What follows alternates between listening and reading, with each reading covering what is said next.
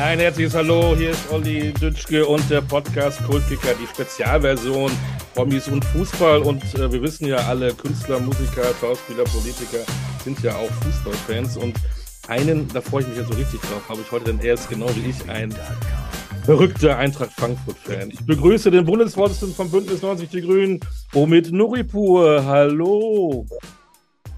Schönen guten Tag. Habe ich was Falsches gesagt? Sag mal, gibt es da auch nicht verrückte Eintracht-Fans?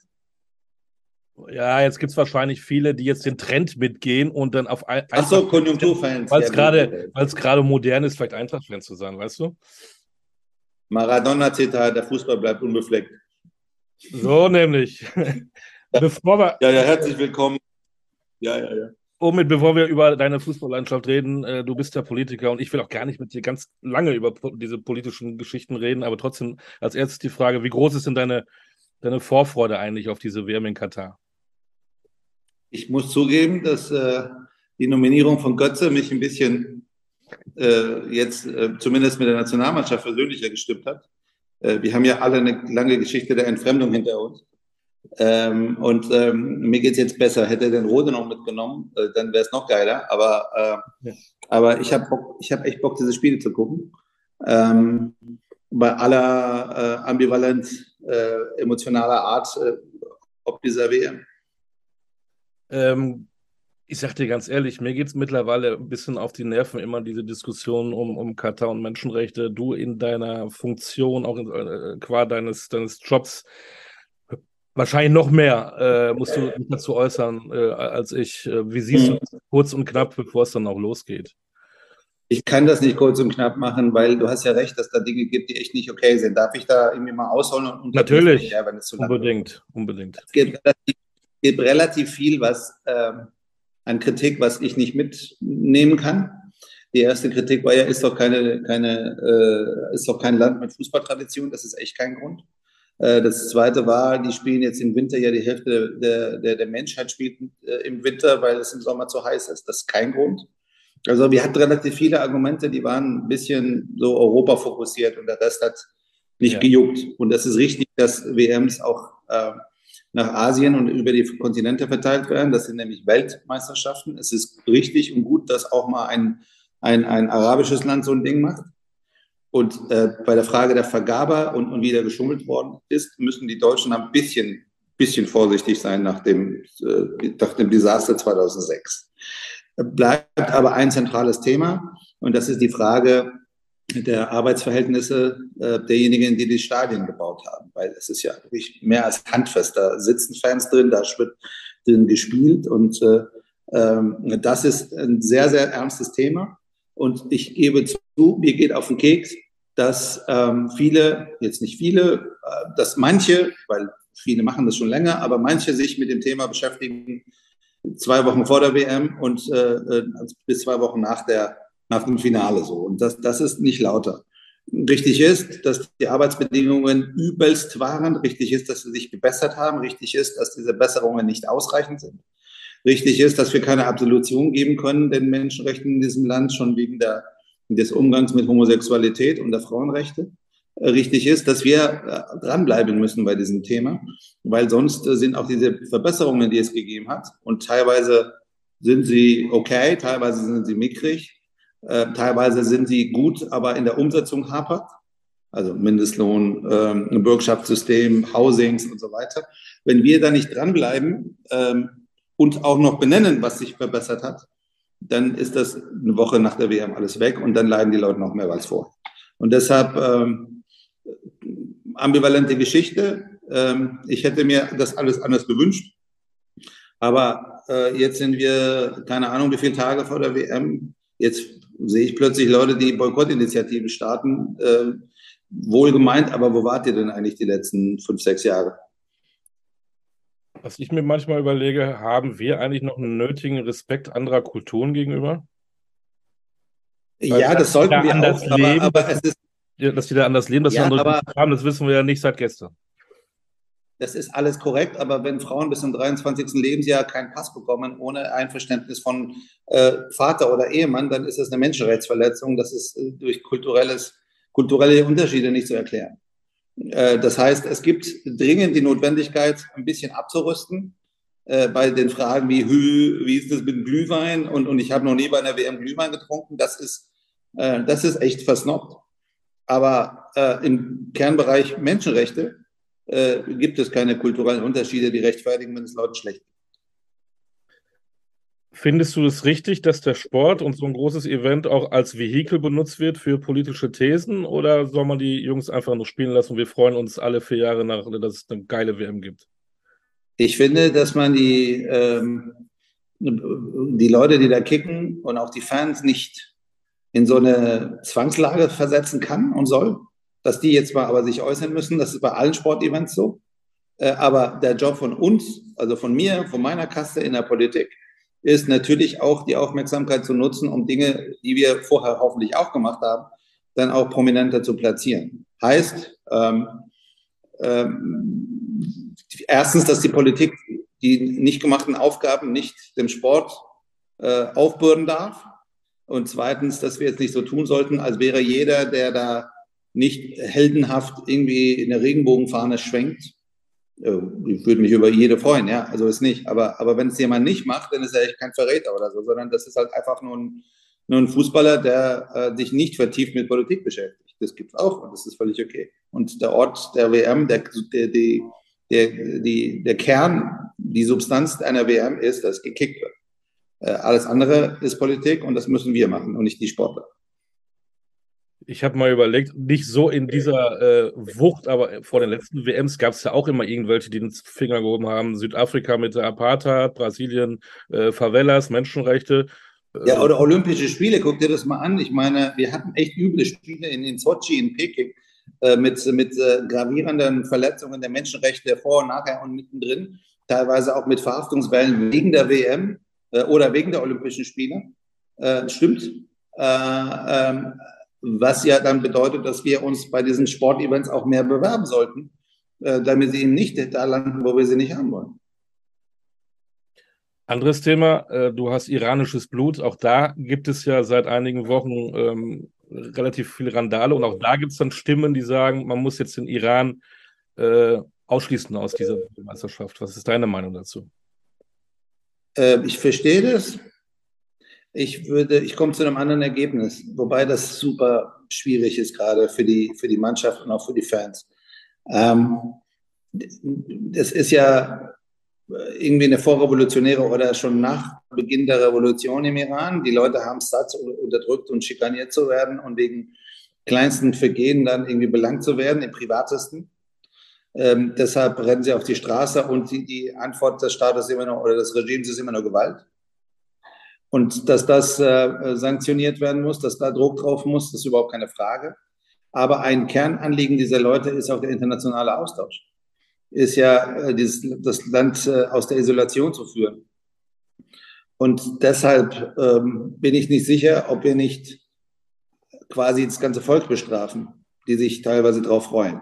Das ist die eine Seite. Die andere Seite ist, es gibt eine riesige Reihe von Ex-Fußballern und aktiven Fußballern, die sich super klar und deutlich geäußert haben äh, und sehr, sehr solidarisch waren mit den Protesten, teilweise mit dabei waren, teilweise verhaftet worden sind, teilweise Pässe abgenommen bekommen haben, wie Ali Dai, ähm, der Legendenstatus hat im Land und jetzt nicht ausreisen darf. Teilweise durfte er zu Vor-WM-Events von der FIFA eingeladen nicht hin.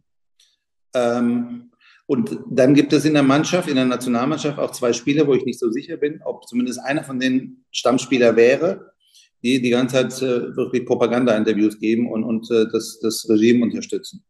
Es gibt viele Protestformen. Die Liga ist auch deswegen abgebrochen worden, weil einfach keiner mehr gejubelt hat nach Toren oder nach Siegen. Es gab ein Supercup-Spiel, wo die Falschen gewonnen haben, die Blauen gegen meine Roten.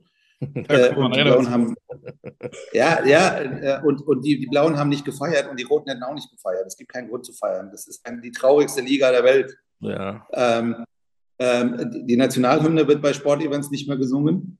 Das ist eine Protestform, die wir auch aus den USA kennen. Äh, und diese beiden ähm, äh, spalten nicht nur die Mannschaft, sondern werfen natürlich auch ein falsches Bild äh, und, äh, und ein schlechtes Bild auf, auf alle. So, ähm, das muss man natürlich auch berücksichtigen. Unter dem Strich Also die sportlichen Chancen, gerade nach all dem, was ich beschrieben habe, nach kaum existierender Vorbereitung, nicht nur wegen politischer Umstände, sondern auch wegen Korruption und Missmanagement im Verband. Ich sehe nicht, dass sie die Vorrunde überstehen, auch diesmal nicht, das sechste Mal nicht. Ähm, ob man denen jetzt aber die Chance nehmen sollte, zum Beispiel im Spiel gegen die USA, einfach mal ein Friedensfest zu feiern. Mhm. Ähm, stell dir mal vor, die machen gemeinsam, gemeinsames, wie 98 schon mal passiert, ja, in, in Paris. Äh, war das in Paris? Äh, irgendwo in Frankreich, weiß ich nicht. Ich glaube, es war in Paris. Stell dir vor, die machen gemeinsames Mannschaftsfoto. Ey, besser geht doch gar nicht. Mhm. Da sind wir wieder bei politischen Statements während eines sportlichen Events. Ja, nee, und, und da gibt es ja, wie gesagt, die, die, das ist eine Ausnahmesituation. Ist, wir sind da nicht jetzt in, in Deutschland, wir reden über, über ein, eine Diktatur bei der so ziemlich alle, die irgendwas in den Knochen haben, ähm, tatsächlich sich gerade wehren. Und die Fußballer machen das ja. Asmun, Leverkusen, darf ich ja. über Leverkusen-Spieler was Positives sagen? So, Asmun ähm, haut echt die geilsten Posts raus. Der, der größte von allem ist Ali Karimi, der ehemalige Bayern-Spieler. Ja. Ähm, und wo hat er noch gespielt in Deutschland? Weiß ich gar nicht mehr. Ähm, aber Ali Karimi hat ähm, Hertha, Echt? Ähm, nee, das war Ali Dai bei Bayern. Nee, das war Dai, ja. Ali, Ali Karimi haut einmal am Tag unglaubliche Dinge da irgendwie raus. Äh, und ähm, also im Iran ist so ziemlich alles mittlerweile politisch, weil alles vom Staat, auch, auch vom Regime missbraucht wird. Und äh, dementsprechend ist äh, diese Auseinandersetzung, diese Protestform, die, die zahlreiche Art der, der Fußballspieler schon sehr, sehr besonders. Und denen die Bühne dafür zu nehmen, ich weiß nicht, ob es gut ist. Ähm, dritte ähm, Geschichte, dann beenden wir das Politische auch, dann gehen wir in das Private und wollen auch mit Fußballleidenschaft ja hier kennenlernen. Dass die Russen nicht teilnehmen, findest du dann aber okay? Weil da gibt es ja auch äh, Menschen, die Fußballfans sind. Es gibt Spieler, äh, ähnlicher wie du das gerade beim Iran äh, ähm, gesagt hast, aber das hat, glaube ich, auch andere Hintergründe. Äh, erstens finde ich das richtig, weil die ähm, ja sowieso jenseits des Krieges in der Ukraine ein Sportproblem haben, weswegen sie aber in Olympischen Spielen nicht dabei sind, nämlich systematisch Doping. Zweitens ähm, ähm, ist es, glaube ich, noch eine Stufe unglaublicher, wenn einfach ein Land, ein komplett anderes Land versucht äh, zu invadieren. Und dementsprechend ist es ja richtig, dass sie auch bei ihre, ihre Vereine jetzt bei, bei den internationalen Spielen nicht mitspielen in Europa. Also sie sind ja komplett raus aus allem, ist auch richtig so. Ähm, da geht es ja wirklich um, um den Versuch, ähm, eine Einmal Einmauerung vom, vom Kreml. Und ähm, das ist, finde ich, finde ich, das ist eine ganz andere Geschichte. Äh, deshalb finde ich das richtig. Wie gesagt, beim Iran gibt es auch Gründe für. Ich komme aber um, dem Strich zu einem anderen Ergebnis.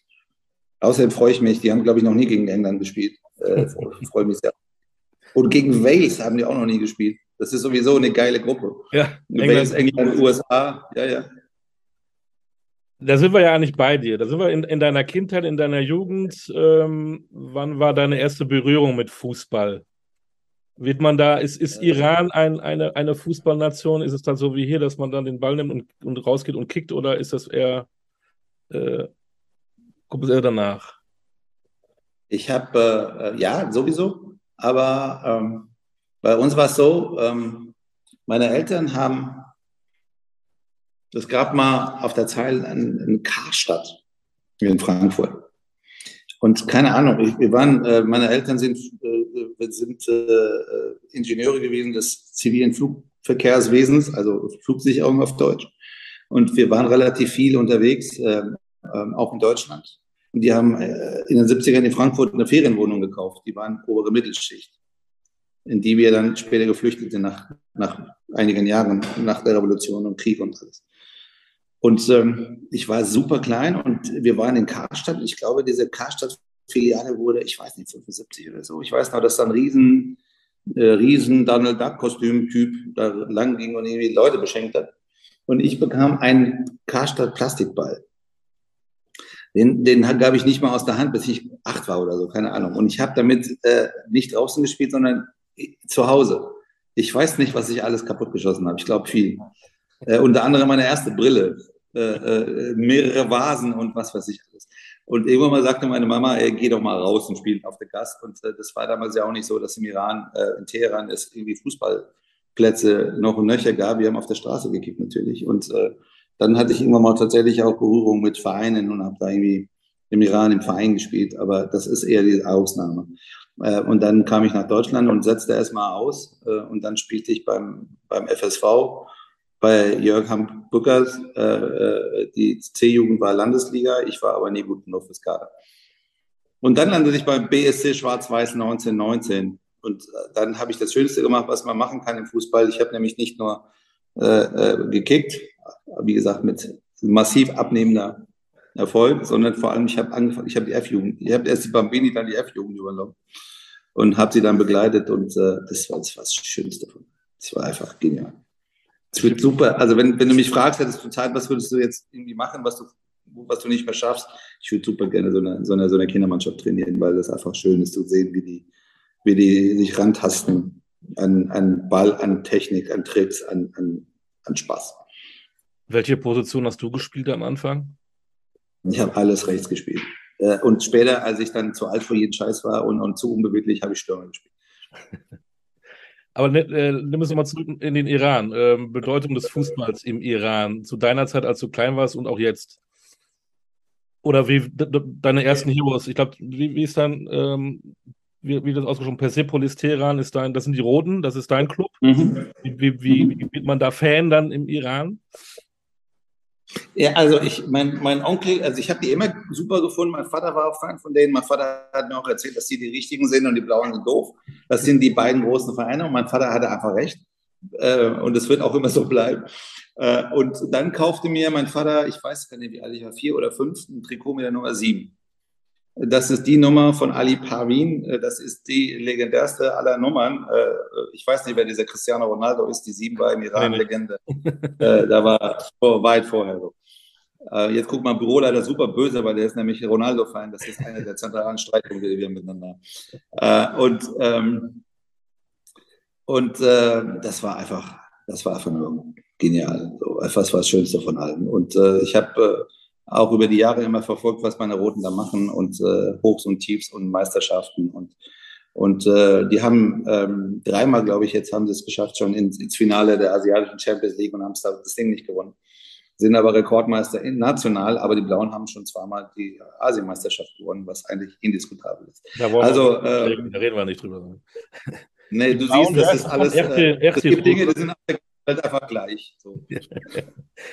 Die Roten und die Blauen, das erinnert mich an München. Da sind aber, wärst du aber mehr, glaube ich, für die Blauen als für die Roten.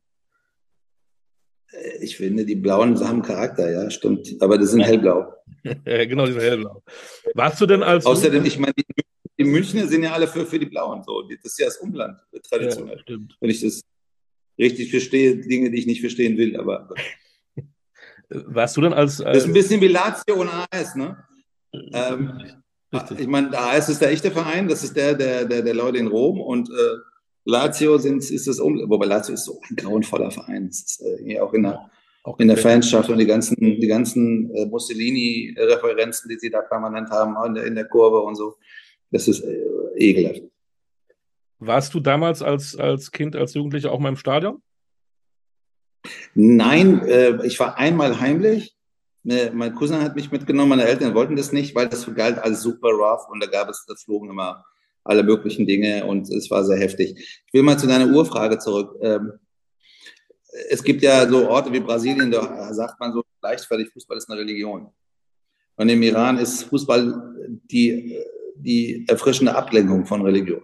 Weil Religion verordnet ist überall. Und im Fußball können die Frauen äh, nackte Männer Beine gucken, was sie sonst nicht dürfen. Und äh, und äh, deshalb ist ja die Frage zum Beispiel von Frauen ins Stadion so, so zentral gewesen, war ein jahrzehntelanger Kampf. Ja. Ähm, deshalb ist die Frage Frauenfußball so unglaublich relevant in dem Land. Ähm, die Leute wollen halt einen Raum, wo sie halt auch einfach sie selbst sein können, ohne Doktrine. Und der Fußball gibt das an vielen Orten her. Ähm, ich war dann viele Jahre später ähm, wieder da in diesem Asadi-Stadion, was legendär ist, 100.000 passen da rein und äh, da gab es die krassesten Schlachten so. Und äh, äh, da war ich, äh, viele Jahre später war ich dann auf einer Dienstreise in den Herren noch im, im Spiel der, der, Roten. Das war aber ein furchtbares Spiel, weil ein Kapitän war die Woche vorher gestorben, ja. am Herzinfarkt. Ähm, Doping ist im Übrigen ein Riesenthema im Iran. Ähm, auch, aber darüber wird nicht gesprochen, ähm, mhm. wie über so vieles andere nicht. Und das Schönste war Ali Dai, der ja über den Roten nicht so beliebt ist. Ähm, da hat das zwar schon mal gespielt, aber ist nicht so beliebt. Also der einzige Unbeliebte, der nie bei den Blauen war, der war der Trainer der Gegnermannschaft. Oh, das war schön. Stell dir vor, 100.000, 100.000 so ein. Nee, das waren keine 100.000 im Spiel. Ah, okay. Aber das Stadion passen 100.000. Aber das war auch das erste Mal, dass der Staat wegen des Todesfalles die Choreo erlaubt hat. Die haben Choreos eigentlich immer verboten, weil sie immer Angst hatten und Angst haben vor Willensbekundungen vor dem Volk, wie sie über Diktaturen halt Angst haben vor dem Volk. Die haben aber eine Choreo erlaubt, wo dann die Rückennummer, ich glaube 23, ähm, äh, von, dem, von dem Kapitän auch tatsächlich äh, dann auch gezeigt wurde. Wie wichtig ist der Fußball heute im Iran? Es ist total wichtig, aber wie gesagt, jetzt siehst du ja an, den, an, der, an der traurigsten Liga der Welt, dass die Fußballer ja klar machen, was wichtig ist und was das Wichtige ist.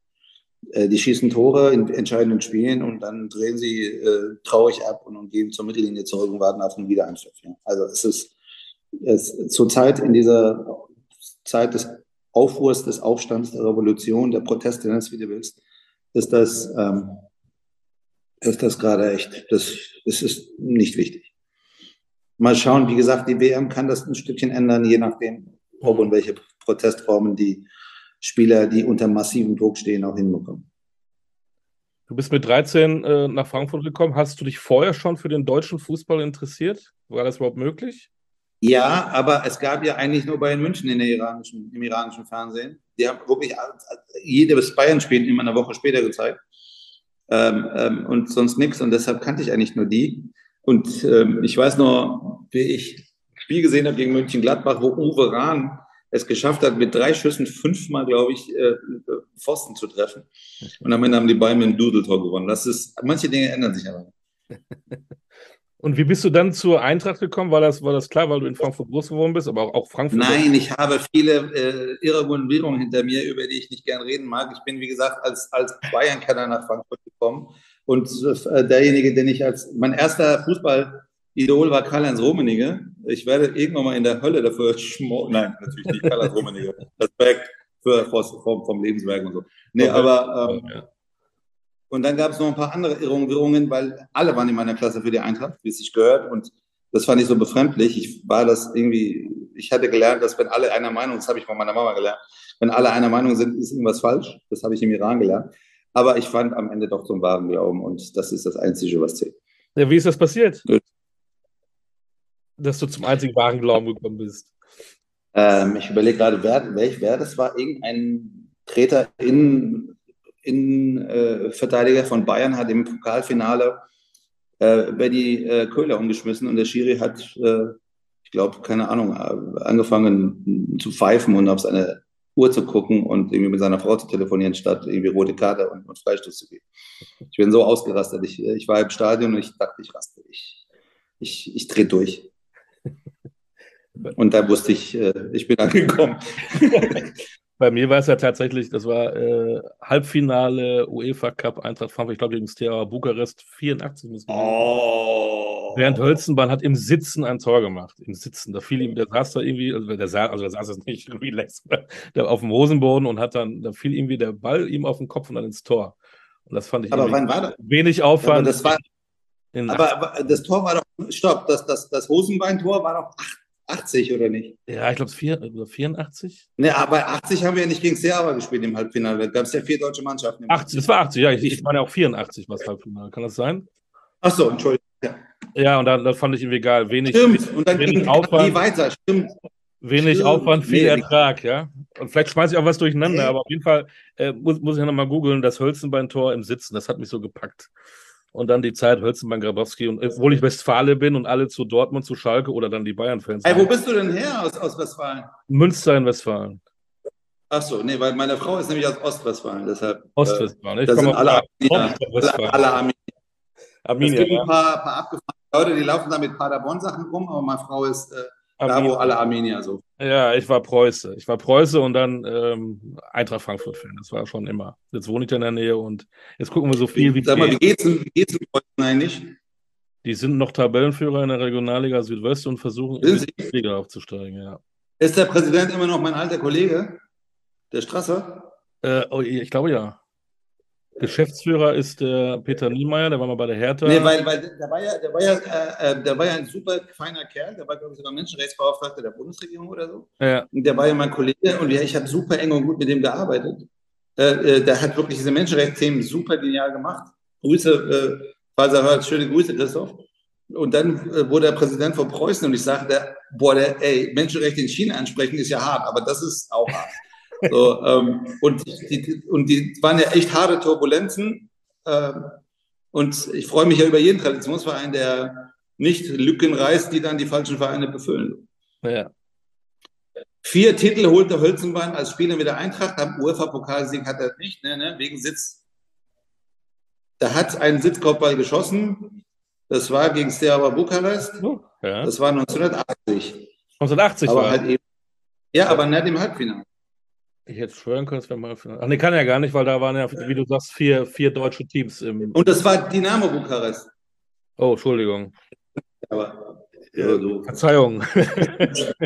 Gibt Schlimmeres als das. Ja, ich, ich glaube. Hier, ich, hier, äh, ich, ich, ich verschöne ja die zentrale Parteizentrale der Grünen äh, und habe zum Beispiel hier Bierdeckel und hier ist die UEFA-Pokal UEFA auf dem Bierdeckel.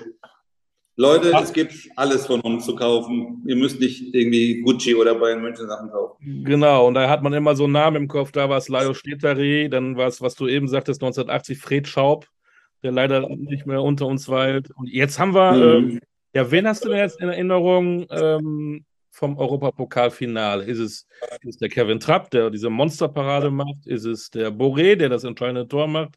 Oder ist es, oder sind es eigentlich alle? Ich bin immer noch mit der Frage beschäftigt, wann wir gegen Dynamo Bukarest gespielt haben, Und das ist nicht mal im Achtelfinale gewesen. Ich weiß gar nicht, wo das ist. Ich bin überfordert.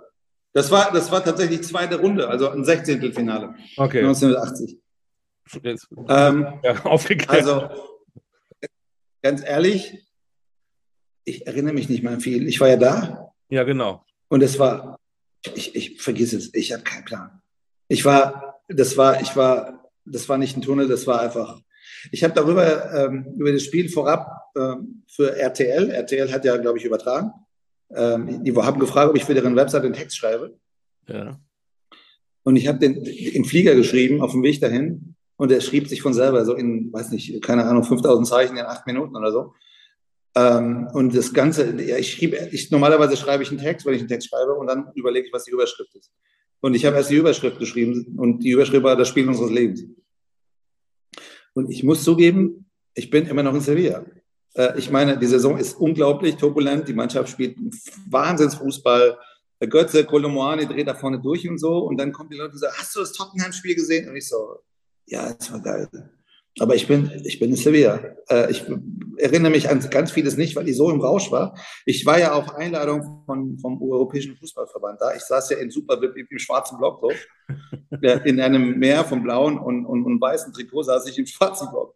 Äh, und um mich herum saßen, glaube ich, mehrere Weltfußballer. Ich weiß es aber nicht. Ich, ich, ich kann es ja nicht sagen. Ich, ich war einfach weg. So, und äh, das Einzige, woran ich mich erinnere, ich meine, das Spiel, ich kann dir alles, schlaf so und äh, und ich fand ja, okay, wenn du so fragst, den Gesichtsausdruck von Lenz nach dem Elfmeter, ähm, das war vielleicht das, äh, was ich in mein Grab tragen werde.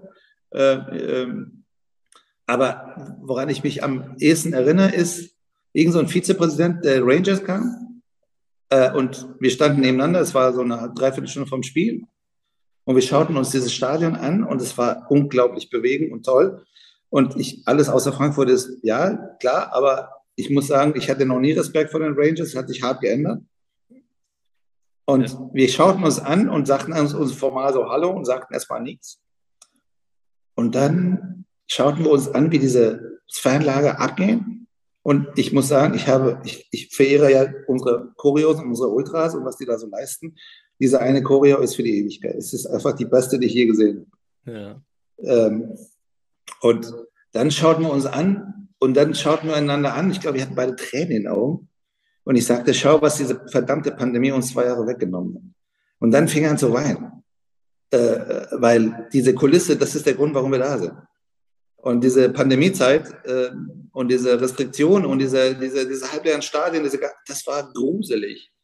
Und äh, da unten gewinnen wir, verlieren wir, scheißegal. Äh, äh, am Ende ist das der Grund, warum wir das Stadion nehmen. Und nicht wegen der Atmosphäre, ich verstehe mich nicht falsch. Es gibt diesen schönen Song von Casa, äh, äh, ein Frankfurter Jungs, wo er sagt, ich gehe nicht in die, ich gehe nicht ins Stadion wegen der Atmosphäre, sondern weil ich diese Stadt verehre. Mhm. Ähm, aber, aber diese Intensität ist natürlich, also der, der, der, das, was da unten gespielt wird, ist es kommerziell, ist es nicht kommerziell, das ist ja, das hat ja einen Grund. Und der Grund sind diese Leute auf den Rängen, die ihr halbes Leben dafür geben, Zeit, Geld, äh, Gefühle, äh, Halsschlagader äh, äh, dafür investieren, damit das so ist, wie es ist, um den Laden nach vorne zu peitschen. Das ist, oh, das war, ja, also das ist mein Sevilla-Ding äh, Sevilla. Ansonsten doch, doch, ich habe noch einen, ich habe, doch jetzt, wo du sagst, fallen mir jetzt alle ein. äh, noch, doch einen erzähle ich noch. Ähm, Halbzeit. Ich laufe da durch diesen beschissenen, sterilen VIP-Bereich und denke, ich drehe gleich durch. Dann kommt Jan Arge, nimmt, äh, legt die Hand auf meine Schulter und sagt, mach dir keine Sorgen, das läuft, das läuft super. Ich so, hallo, hast du gesehen, die, die führen 1-0, ist alles scheiße. Nein, nein, du hast keine Ahnung von Fußball, wir gewinnen äh, ja. diese, ey, der Typ ist einfach, einfach der, der kalte. Der Norweger. Hat er recht gehabt. Ja, natürlich hat er recht gehabt. Ähm, schade eigentlich, dass, äh, man hat es natürlich im Kopf, Sevilla, aber ein größeres Stadion irgendwo in Europa wäre äh, angemessener gewesen bei solch beiden Traditionsclubs, die da gegeneinander gespielt haben. Ne? Ja, Minnie äh, ne, wie heißt Mickey Maus Stadion, stimmt alles. Und ehrlich gesagt, äh, ich weiß noch, wie uns erzählt wurde, die Eintracht kriegt kein, kein Finale, weil 52.000 zu klein. Ja. Und dann kommt man nach Sevilla und wenn man dann ein bisschen rumhörte, dann stellte man fest, kann es sein, dass sie das Ding gegeben haben, weil die das Ding so oft gewonnen haben und die jetzt gesagt haben, jetzt wollen wir mal. Und der spanische ja. Verband, der ja nicht dafür bekannt ist, Regeln einzuhalten, äh, ich habe das jetzt versucht, nie strafrechtlich relevant zu formulieren, so, ähm, dass, dass die dann irgendwie gepusht haben, das ist einfach nicht schön. Das, ich muss nochmal sagen, ähm, ich meine, das Polizeiaufgebot war ja unfassbar. Und ähm, die Invasion der Stadt war ja auch, glaube ich, für ein paar Leute beängstigend so. Es waren ja keine Ahnung, die Stadt hat 700.000 Einwohner und es waren 250.000 Leute da von beiden Lagern. Ja. Es gab acht Verhaftungen. Ey, tut mir leid, das, das, ist, das, ist, das ist der Hammer. Und das lag nicht an der Polizei in erster Linie, es lag an diesen unglaublich coolen Fans äh, egal wo wir hingekommen sind, irgendwelche Blauen wollten mit uns saufen. Ja. So, und das ist schon, das ist schon, das war schon, schon fein. Das war schon fest. Das ist übrigens ein anderes Thema. Ich hatte letztens einen Job äh, in Wiesbaden, Wiesbaden gegen, gegen Dresden und da, ich hatte das Gefühl, da waren mehr, mehr Polizisten da als Fans, wo ich denke, ey, man muss es auch übertreiben. Ich würde mal gerne mal einen Spieltag erleben, wo gar kein Polizist da ist und ich glaube, es würde genauso wenig passieren wie sonst auch. So meine Meinung. Ich, ich würde sagen, das hängt ein bisschen vom Spiel ab, aber sagen wir mal so, ja, äh, okay. sagen wir mal, Wien gegen Regensburg. Spielen sie in einer Liga? Ich weiß es gerade nicht. Nee, aber... Ne, Regensburg, ja klar. Aber Wien gegen Regensburg, da passiert wahrscheinlich nichts. Nee. Babelsberg gegen NEG Cottbus, da würde ich schon Leute schicken. Auch Hallischer FC. Jetzt will ich kein Ausding daraus machen, ja. Aber, ja, aber ja. es gibt schon äh, Spiele, wo du weißt, warum die Polizei da ist. Bei Kaiserslautern Mannheim äh, war ich selber mal da, da macht es mhm. Sinn, aber manchmal denkst du dir, äh, das ist ein bisschen echt übertrieben, was hier gerade abgeht. Klar. Anderes Thema. Warst du eigentlich nee, auch in Barcelona? Ich erinnere mich im, im, Übrigen, was mich jetzt gerade ein bisschen irre macht, ist äh, Werder gegen Wolfsburg. Da gab es ja, ja, eine Geschichte mit dem Polizeieinsatz und so. Ich erinnere mich an unsere Spiele oder ein, ein bestimmtes Spiel von uns, äh, wo wir ähm, äh, vom, äh, vom, vom äh, Stadion ins, äh, also vom, vom, vom Bahnhof zum Stadion gelaufen sind. Und ich kenne Leute, die mit kleinen Kindern am Arm da waren und, und, und, und geknüppelt wurden, ja. Also die Bremer, beste Grüße, niemand soll sowas passieren. Ja. Wenn du die Eintracht verfolgt hast dieses Jahr, ähm, wie hast du verfolgt Barcelona, wie hast du verfolgt Marseille? das war ja beide, war kriminell. Warst du da? Und, nein. Ich war, ich war diese Saison noch nirgendwo. Das ist, äh, Was nur in Sevilla? Was hast äh, du? Ich, ich, mög, ich mög, auch ich möge schmorren in der Hölle, aber ich war nirgendwo. Ich krieg gar nichts hin gerade. ich bin ein bisschen damit beschäftigt, meine Dauerkarte zu organisieren, damit sie auf alle Fälle so, äh, aber, aber ich war, das ist fürchterlich. Ja. Ähm, Mein Job ist super, verstehe mich nicht falsch. Aber das, das geht gerade gar nicht so. Äh, es ist nicht schön. Ich war, ich war bei keinem Spiel und ehrlich gesagt, ich bin immer noch, ich kann es noch wiederholen, ich bin im Kopf immer noch in Sevilla. Ich bin noch am Verhaften. Aber ähm, Marcel, das war echt. Also erstens, dieses eine Foto, dieses eine Ding mit dem Hitlergruß, das war schlimmer als alle Abstiege. Ja. Äh, weil wir hatten ein Nazi-Problem und wir dachten, wir hätten das gelöst. Und das haben wir halt nicht. Es gibt einfach immer noch einzelne Leute, das geht gar nicht. Wenn alles, was die Hand verlässt, ist kriminell. Ich finde ja den Vorschlag von Kai Bernstein, Teillegalisierung Pyro, richtig. Äh, dann hast du nämlich ein Sicherheitskonzept. Es gibt aber kein Sicherheitskonzept, bei dem irgendwas die Hand verlässt oder irgendjemand Raketen schießt. Und die Leute in Marseille, die haben, also auch die Ultras Marseille, das ist bekannt, dass es da sehr viele Problemfans gibt und die haben aber alles aufgeboten. Und das war einfach nicht mehr normal. So, und deshalb war das übel. Und äh, ich bin gespannt, wie es in Neapel wird, weil äh, deren Fans sind nicht dafür bekannt, dass sie, sagen wir mal, Fanmärsche durch ihre Fußgängerzone zulassen. Mhm. Also das wird sicher auch noch äh, zu, zu beachten sein. So. Und Barcelona, ey, Barcelona, es, äh, es gibt in der Geschäftsstelle, in der neuen Geschäftsstelle der Eintracht, äh, im Herzen von Europa, so heißt die Adresse, im Herzen von Europa 1, ein, ein Besprechungsraum, der heißt FC Barcelona. jo. Ich glaube, mehr habe ich dazu ja. nicht zu sagen. Da braucht man, da geht man ja schon mit guter Laune rein, egal was es für ein Meeting ist. Absolut. Ja, ja. ja, ja. Äh, du hast, du hast zwei, 2012 äh, einen Fanclub gegründet. Mhm. Da waren wir noch zweite Liga. Waren wir noch zweite Liga. Ähm, da hat man auch mal gegen Union gespielt. Wahnsinn, wie die Zeiten sich dann ändern nach zehn Jahren. Die Mauer muss weg. Was, was haben die damals so gedacht, als der Omid kam und sagte, ich mache jetzt hier im Bundestag, mache jetzt hier so einen Fanclub für die Eintracht? Wer die, die dich gefragt haben oder der Verein oder die Fans oder so? Naja, so da du die, die, politisch, die politischen Beteiligten da, deine, deine Kollegen. Ich sag dir jetzt mal was. Ich sag das war der erste. Gibt es mittlerweile eigentlich mehrere Fanclubs oder ist immer noch der einzige? Nein, das, das reicht auch einer. Äh, ja, ja, der, ist ja der richtige. Ja, klar. Ne, du, also erstens, äh, ich fange mal mit der Fanseite an, ja. Im Forum begann sofort eine Debatte, was fällt denen ein, warum heißen sie schon EFC, warum werden die Politiker besser behandelt? Wir hießen nicht EFC, wir mussten auch ein Jahr die Bewährungsstrafen, äh, äh, Bewährungszeit absetzen, kein Pyro zünden und so Zeug. Also äh, das war eine Baustelle, die wichtig war. Ja. Eine zweite Baustelle war die gute Kooperation mit dem Berliner Adler, äh, die eine fantastische Arbeit machen. Das ist der Fanclub der Eintracht in Berlin. Und wir schicken, wenn Leute sich bei uns melden und sagen, ich bin Berliner oder ich wohne hier und ich würde gerne, ich bin Eintracht-Fan, wir schicken die zu einem Berliner Adler. Die sind die, die echten Fanclubs, äh, die machen die echte Fanclub-Arbeit Woche für Woche, gucken so, äh, machen genau die geilen Sachen, die man so macht. Wir kommen nicht dazu, weil wir äh, über die Republik verteilt sind als Abgeordnete und eigentlich nur zusammen gucken können, wenn englische Woche und Plenarwoche zusammenfallen und da nicht auch noch irgendwie große relevante Sondersetzungen sind. Das heißt, wir arbeiten unter, wir nehmen Leute auf aus der, sagen wir, aus der Politikblase. Ähm, drittens, ähm, der Verein ähm, hat äh, uns äh, gut aufgenommen äh, und wir sind auch im guten Austausch miteinander und ich bin froh und dankbar, dass wir beispielsweise relativ bald auch nach dieser legendären AfD-Rede Peter Fischer zum Ehrenmitglied gemacht haben. Dafür mussten wir die Satzung ändern und Ehrenmitgliedschaft überhaupt ermöglichen, hat man vergessen. Aber Peter ist zum Beispiel bei uns Ehrenmitglied. Wir hatten noch nie einen Antrag von einem AfD-Mann bei uns Mitglied zu werden. Man könnte meinen, da gäbe es einen Kausal zusammen. Äh, und äh, das Letzte ist, äh, ich ging rum, fragte Leute und ähm, die fanden das alle super. Und äh, wir sind, ich weiß gar nicht, wie viel, wir haben 90 Mitglieder oder so oder, oder noch mehr. Es sind nicht nur Abgeordnete. Ne? Ähm, und wir sind auch für ehemalige offen, aber ähm, also äh, Sascha Rabe ist total durchgedreht. Ähm, Sascha Rabe ist ja jetzt nicht mehr Abgeordneter, Sozialdemokrat aus Main-Kinzig. Grüß dich, Sascha. Ähm, äh, Franz Josef Jung hat sich sehr gefreut und hat mitgemacht. Ich habe ja versucht, von allen demokratischen Parteien Leute dabei zu haben.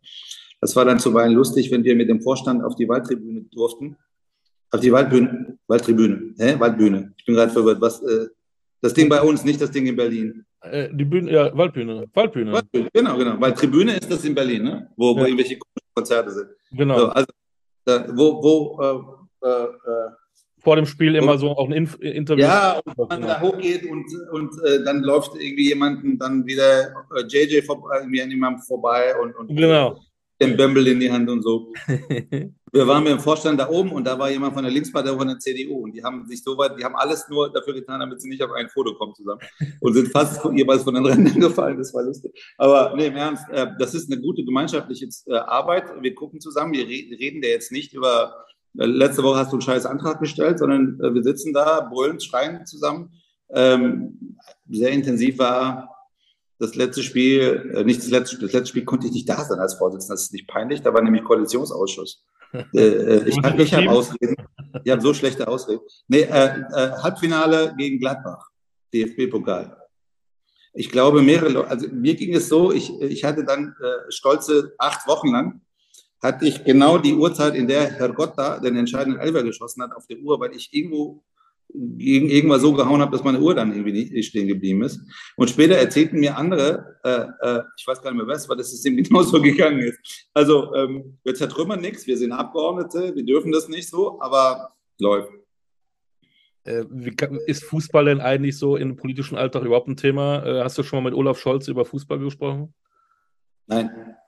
Ist der überhaupt fußballaffin? Fußball ist immer wieder Thema, klar. Und ähm, gerade hier bei, bei, bei, bei uns im Büro äh, ist das ein Riesenthema, weil hier ist einer, der sitzt mir gerade gegenüber, der ist Hannover 96-Fan, äh, ist mein Büroleiter, dem sein Stellvertreter ist, äh, habe ich vergessen, irgendwas, mit, irgendwas mit, mit Süden und so, Stern von irgendwas so. Keine Ahnung.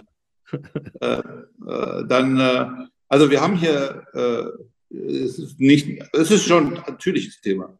Und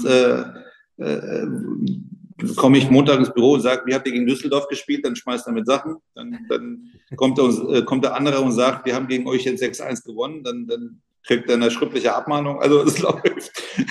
Ich meine, seit der Relegation äh, 2017, äh, Seferovic, liebe Grüße auch von hier, gehst du eigentlich fast nur noch mit einem Lächeln ins Büro, ne? Die, die können dich ja gar nicht mehr foppen. Was da in den fünf Jahren alles passiert ist. Nein, aber ey, da muss ich dir die Geschichte erzählen. Ich war irgendwo, wo der Steppi war. Ich weiß gar nicht mehr was. Und Steppi war für seine Verhältnisse ein bisschen angetrunken. Und der Koffer, ich, ich, war, ich sollte diese Geschichte nicht erzählen. Ne? Okay, der, der Kovac hatte äh, vor dem Rückspiel, und das war, glaube ich, Miak, ne? der das Tor geschossen hat im Rückspiel, wenn ich mich recht erinnere. Also, oder was der Ferovic? Waren beide geschossen. Ferovic hat das entscheidende Tor geschossen in Nürnberg. Aber Miak hat ja auch eins geschossen. Ja. Das muss ein Spiel gewesen sein. Der Kovic hatte in der Frankfurter Neuen Presse eine Überschrift, ein Interview vor dem Spiel. Und äh, da hieß es, jetzt braucht man Balkan gehen. So, und dann schossen die Tore Gacinovic und, und Seferovic. Ja. Und äh, ich habe mich krank gelacht über diese Überschrift von Kovac. Und dann sprach ich Steppi drauf an. und Steppi stand dann auch und sagte, weißt du, Junge, was? Ich sage Nico immer, Nico, mein, ich bin Serbe, du bist Kroate, kauf nicht immer nur Kroaten, kauf auch mal Serbe.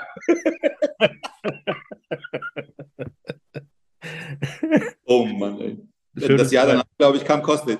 Aber ja. äh, wir haben es bald geschafft, du hast noch ein bisschen was anderes zu tun, leider, sonst konnte ich mit denen noch fünf Stunden quatschen. Äh, wir, wir machen jetzt den Bogen. Du sagst mir gerade mal, wer Weltmeister wird. Deutschland, hoffe ich. Ich glaube nicht. Aber ich, äh, ich, ich hoffe Deutschland ehrlich gesagt, gerade nach Trapp und, und, und Götze, also gegen Südkorea 2018, ja. auch weil Sané nicht mitgefahren ist, die haben ja nichts gehabt gegen tiefstehende Mannschaften. Ja. So, und jetzt haben wir da hier einen, äh, der, der kann das. Das ist ja. ja auch das Problem gewesen der Eintracht die letzten zwei Jahre. Gegen die Großen haben wir mitgespielt, gegen die Kleinen haben wir uns auskontern lassen. Und äh, jetzt ist, äh, ist der, der, der geniale Feintechniker da, und genau deshalb so. geht da echt was. Ich muss aber sagen, äh, nachdem ich das Kader der Brasilianer mir dreimal, das sind die haben 26 Monster aufgeboten. Das mhm. ist krass. Ich meine, die haben, schauen wir auf der Torwartposition an, was man bei den Brasilianern nicht als erstes denkt, die haben die Nummer zwei und drei der Welttorwartliste. Ja.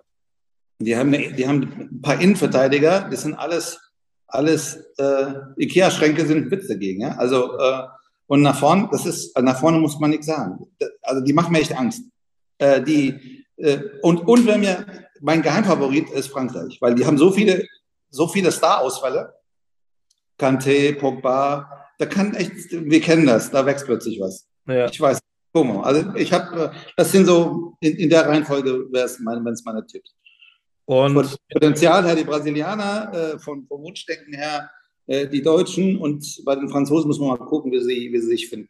Und wenn sie, wenn sie denn den, diesen, diesen, die haben auch so ein Monster vorne. Und wenn, wenn der Boss ist, weil deren Hierarchie muss sich ja jetzt neu finden, ohne Pogba ähm, und mit Mbappé. Wenn Benzema Boss ist, äh, dann habe ich Angst vor dem. Ja, ich habe den live gesehen äh, beim Supercup in Helsinki, da bin ich mehr hingefahren. Äh, das ist schon oh. Also der nee, was der da ausstrahlt. Ich meine, diese, ja, ja, das, das ist schon. Es ist nicht diese Effizienz, das ist nicht diese ja, ja, schon, nicht immer zehn Minuten vorher wissen, wann er wo stehen muss und so. Der, der strahlt Boss aus und das in der Mannschaft, in der er kickt, aber real, das ist nicht normal. Also Modric ist der Wasserträger von, von, von Benzema. Ja, und das ist Hammer. Äh, das ist schon krass. Sowas gibt es echt nicht oft. Äh, letzte Frage, dann darfst du wieder arbeiten gehen. Ähm, Blick 2023. Uh. Wir können ja gerne weiterquatschen. Wenn nein, nein, ich habe keine Zeit. Ähm, die Eintracht, Champions League, Achtelfinale, Neapel, das so ein Wunderding äh, wie Euroleague, kann man das gar nicht sagen. Ist dann auch gut, wenn sie im Achtelfinale ausscheiden? Oder was ist da eigentlich machbar? Was ist da möglich? Also ich traue dir mittlerweile ja auch alles zu. Wenn ja. die jetzt in der Mannschaft so bei der WM teilnehmen würden, würden sie auch Weltmeister werden. Ich, ich, ich, ich hatte ehrlich gesagt äh, vorher, ähm, mein Sohn ist ja auch vom echten Glauben, äh, irgendwas muss ich ja in der Erziehung richtig gemacht haben. So, und wir haben relativ lange diskutiert und waren uns einig, es gibt drei, die, gegen die wollen wir nicht spielen. Das ist Real, Man City und Neapel. Und alles andere, Chelsea, das ist alles machbar. Ich muss sagen, also ich finde, äh, in diesem Herbst war Neapel die überragende Mannschaft in Europa. Im Herbst, genau. So. Und die haben Dinge gemacht, das, also wie die, wie die Ajax, wie die, wie die Liverpool weggefegt haben, wie sie die, die Liga, ja. die echt keine einfache ist, die dominieren die, das ist nicht normal. Ähm, das, was ich jetzt äh, schade finde, nämlich, dass wir den Lauf, auf das, Lauf des Jahrhunderts haben in der Liga und uns äh, eingegroovt haben mit der englischen Woche und jetzt kommt diese lange Pause. Und deshalb mache ich mir Sorgen. Das ist, gilt natürlich für die dann in der Champions League. Heißt, ähm, ähm, der Himmel ist, äh, wie heißt es da? Sky is the limit. Also, ja. Also ich glaube, dass man wenig härtere Gegner bekommen kann in dieser Saison als Neapel. Aber wer weiß, wie sie aus der Pause kommen. Genau so hätte ich es auch gesagt. Ich glaube, alles machbar. Und ob die Lust haben, nach der ja, Geschichte gegen machbar. Eintracht Frankfurt nicht, zu spielen? Ne, Entschuldigung, also, also erstens, wenn du mich fragst, ob ich Champions League gewinnen will oder Meisterschaft, Champions League äh, feiere ich drei Tage, Meisterschaft, Intensivstation sofort. Ja, also das ist ein sehr großer Unterschied. Und, ja. äh, es geht sehr viel in dieser Liga die Saison. Ich will jetzt nicht irgendwie, ne, so, aber es geht echt was. Wenn die Bayern mal wieder einen Knacks haben oder so, was weiß ich. Aber es geht nicht alles. Also ich wüsste nicht, wie wir in zwei Spielen gegen Man City gewinnen können. Ich habe kein, das ist schon mal. Die haben eine Kadertiefe. Ja. Ähm, da, wenn, da, also die, die müssen nicht einen Scheißtag haben, die müssen einfach alles falsch machen. Oder du musst dann dem Guardiola im Halbfinale dann einfach zeigen, guck mal, du hast noch nie was gerissen, dass der völlig wieder vercoacht. Ja, ja im Finale ist schon wieder was anderes, weil in einem Spiel, wo er dann wieder übertaktiert und dann wieder ja, plötzlich genau. sieben Sachse aufzählt und so, das haben wir ja schon oft bei ihm Aber über zwei Spiele, ich weiß nicht, wie das geht. Ich sag dir, äh, ja. wir, wir, sagen immer, die anderen Gegner sind zu stark und ich glaube aber auch, dass viele keinen Bock haben, gegen Eintracht Frankfurt zu spielen. Ein schönes Beispiel ist tatsächlich Real äh, als Underdog. Du hast nie was zu verlieren. Die können kicken, die haben es bewiesen. Die haben die großen äh, Mannschaften Europas in den letzten Jahren geschlagen. Ich glaube, die sitzen da auch dann, oh, scheiße, gegen die haben wir gar keinen Bock. Wenn ich hier, wenn wir fertig sind, ja? renne ich zu meinem, zu meinem Mitarbeiter und sage, Elia, da hat Villarreal gesagt, wie geht's dir denn so? Das gefällt mir sehr. genau. Ähm, ich, ich, muss jetzt einen Wunsch aussprechen, das darf ich ja gar nicht. Also ich würde dich ja dann gerne in einer Intensivstation besuchen. Würde ja heißen, dass Eintracht deutscher Meister wird. Ja, bitte, mach das. das ist okay. Darf man sowas wünschen? Ja, unbedingt. unbedingt. Es, es, gibt nichts auf der Welt. Nichts auf der Welt. Okay, also Frieden in der Ukraine und so, ja, ja. klar. Aber es gibt im Fußball nichts auf der Welt, was mich mehr aus den Socken kippen würde, und das hat natürlich mit Rostock zu tun, das hat mit den Abstiegen zu tun, das hat mit, muss ich Eintracht nicht erzählen. Die deutsche Meisterschaft, mehr geht nicht.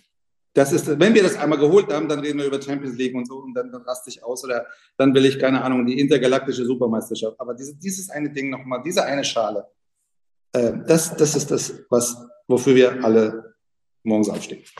Ich schreibe jetzt in meine Biografie, dass ich äh, Ende November dem grünen Chef gewünscht habe, dass er in der Intensivstation landet. Was ein Satz. Omid, ich danke dir recht herzlich. Ähm, danke, war geil, hat Spaß gemacht. Schade, dass du einen vollen Terminkalender hast, sonst würden wir einfach bis heute Abend weiterreden, aber es geht leider nicht. Du hast andere Aufgaben. Aber vielleicht hat es dir auch mal ein bisschen gut getan bei den ganzen Krisengeschwafel, Entschuldigung. Ja. Äh, auch und, mal über äh, es ist schade, dass das ein Podcast ist, sonst würde ich jetzt irgendwie ganz viele Eintracht-Devotionalien in die Kamera. Natürlich. Irgendwann komme ich mit Kamera vorbei, dann machen wir das. Danke für deine Zeit. Äh, ja. Bleib gesund, viel Spaß trotzdem bei der WM und wir sehen uns vielleicht irgendwann mal im Waldstadion. Unbedingt, das ist dir gut. Ciao. Alles Gute. Das war der Podcast Fullkicker Spezial mit Omid Noripur. Wir hören uns wieder. Bis bald. Ciao.